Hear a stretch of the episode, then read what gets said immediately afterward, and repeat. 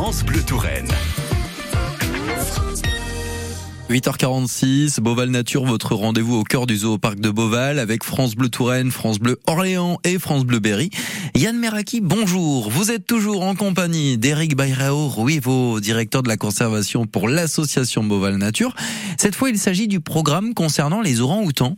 Pour les orang-outans, nous travaillons avec une association française qui s'appelle UTAN, qui est dirigée par un vétérinaire français, Marc Ancrenas, mhm. qui, entre autres choses, travaille et aussi membre de Beauval Nature. Donc, il nous aide aussi dans la stratégie euh, de Beauval Nature. Marc Ancrenas travaille euh, là-bas depuis très longtemps. Il y a beaucoup de programmes de conservation d'orang-outans en Malaisie, en Indonésie, mais ce programme est un peu différent des autres parce que il est déjà sur la durée. Ça veut dire qu'il y a très longtemps que ce programme existe et qui étudie les mêmes orang-outans. Donc on a recueilli des données non seulement sur l'animal en soi, mais sur sa manière d'utiliser euh, son habitat, sa vie et tous les défis qu'il doit faire face sur le long terme et pas que sur euh, un court terme. Et la deuxième chose qui est importante de signaler, euh, c'est que l'habitat de l'orang-outan a complètement été détruit à 95% au cours des dernières années. C'était une déforestation pour l'agriculture, pour planter des palmeraies à huile de palme. Mm Palmeraies à huile de palmes qui ont changé le niveau de vie des populations de ces pays. C'est quelque chose qu'il faut considérer parce que c'est aussi important. Bien sûr. Et il n'y a pas de retour en arrière. Et donc, euh, un des programmes que nous avons avec euh, Marc Ancrenas et UTAN, c'est essayer de prouver la véracité de euh, certification de l'huile de palme qui existe actuellement. J'essaie d'expliquer en peu de mots. L'huile de palme, aujourd'hui, peut être certifiée par une association qui s'appelle RSPO. Seulement, cette certification certification qui dit euh, si la palmeraie d'où vient l'huile est amie de l'environnement ou pas, c'est-à-dire si elle a mis en place des pratiques et des politiques qui visent à maintenir la biodiversité. Il n'y a aucun moyen de prouver si ça c'est vrai ou pas vrai. D'accord.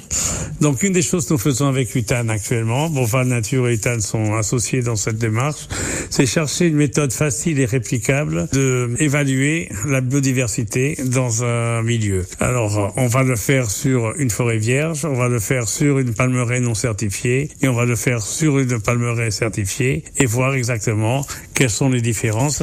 Parce que c'est important de voir que ce programme a pu prouver que les orang-outans sont capables de vivre dans les palmeraies à huile. Donc aujourd'hui, il faut quand même que la production se fasse en utilisant des technologies et des pratiques qui permettent à la biodiversité de s'installer, de rester et de proliférer. De proposer un cadre accueillant, quoi. Hein. Exactement. Ça se fait à travers non-utilisation de produits chimiques, à travers euh, la création de couloirs euh, entre forêts qui traverseraient les palmeraies. On est encore au début de tout ça, mais il y a quand même, une fois de plus, on cherche des solutions pour un problème qui existe et qui est inarrêtable, parce que comme je dis, la production d'huile de palme ne va pas s'arrêter. C'est une huile fantastique en termes de rendement, en termes de prix, en termes d'économique. C'est un désastre pour la biodiversité si on ne fait rien pour qu'il y ait cette compatibilisation. Merci beaucoup, Eric Barrero Ruivo. La semaine prochaine, vous évoquerez euh, la conservation d'une autre espèce de vautour, le gypaète brun barbu. Non, on ne parle pas de Yann Meraki. Retrouvez bien sûr ce podcast sur notre site internet francebleu.fr et sur l'application ici.